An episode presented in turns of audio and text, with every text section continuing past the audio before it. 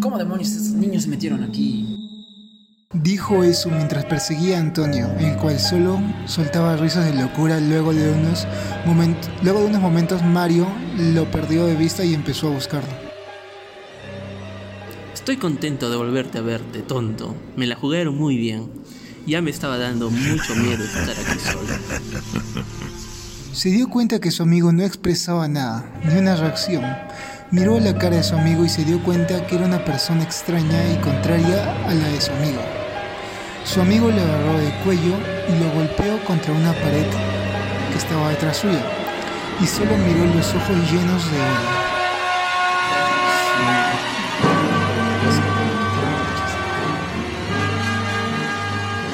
Suéltame, coño. ¿Te volviste loco?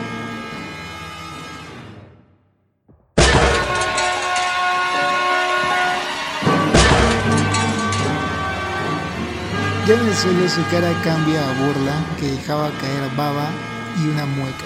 ¿Qué le pasa a este? No lo sé. Lo encontré así y trató de ahorcarme. ¿Y por qué estás cojeando? Ah, me caí por un hoyo en el suelo persiguiendo a este imbécil. No sé de lo que está pasando con ustedes, pero igual, salgamos de aquí. Antes de salir, Mario sintió el impacto de algo chocar con el suelo. Miró que Antonio arrastraba a Felipe por el suelo como si fuera un muñeco. Mario se lanzó contra Antonio y este retrocedió pegándose en el techo mirando con ojos de odio. Nadie saldrá vivo. Su voz era gruesa y sobrenatural. Es cierto, el espíritu de Luis Alberti puede poseer a las personas de aquí. Se, la, se abalanzó sobre Mario y los dos ro- rodaron por el piso. Mario daba golpes a Antonio, soltando gemidos de dolor. Se apartaron y Antonio descargó un nuevo ataque contra Mario, pero este le esperaba con un puñetazo. Antonio retrocedió. ¿Quién demonios eres tú? ¿Por qué has poseído a Antonio? ¿Eres Lucio Alberti? Mario sujetó el brazo de Antonio.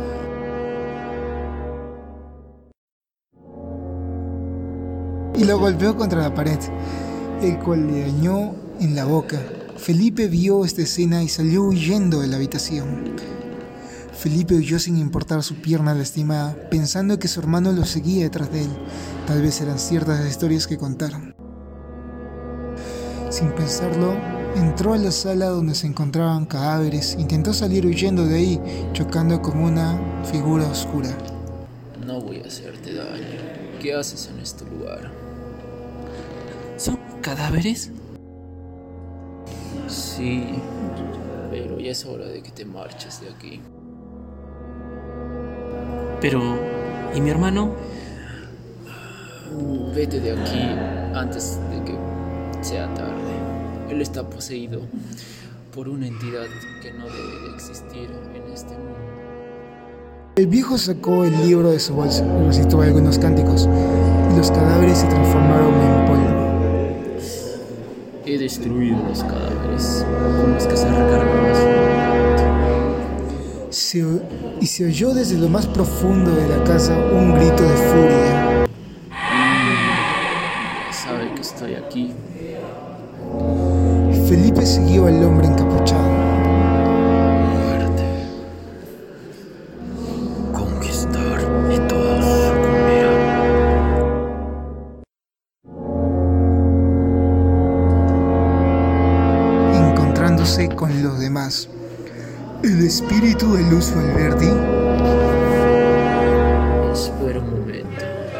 Necesito que te quedes quieto.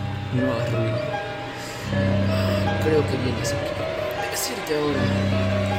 La figura horrorosa se acercó poco a poco. Corre, muchacho. corre. Estando frente a frente con la figura, Lucio sacó un polvo brilloso de su, de su bolso y lo lanzó contra la criatura. Esta se retorció de, lo- de dolor. El viejo lo levantó y lo estrelló contra la pared.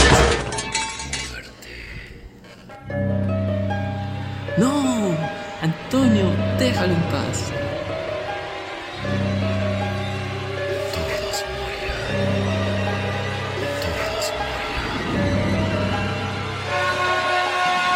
Aquí el único que morirá es esto. Fui enviado aquí para regresarte a tu mundo oscuro. oscuro.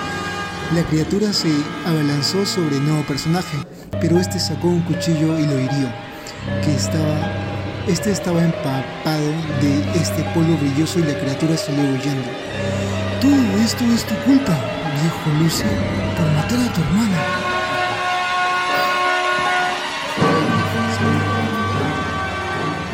No vengas con ese discurso hipócrita. Solomon se abalanzó sobre el viejo para acabar con su vida, pero lo sujetaron todos para que no le hiciera daño. Y de la profunda oscuridad de la habitación se abalanzó la criatura hacia el ejecutor, causándole heridas, y este le respondió con un ataque que enterró el cuchillo en el vientre de la criatura.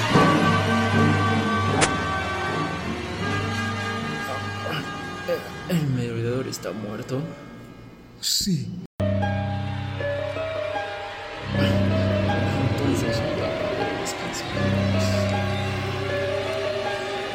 mucha distancia de allí, el grupo de ejecutores celebraba. Bien hecho. Caballeros,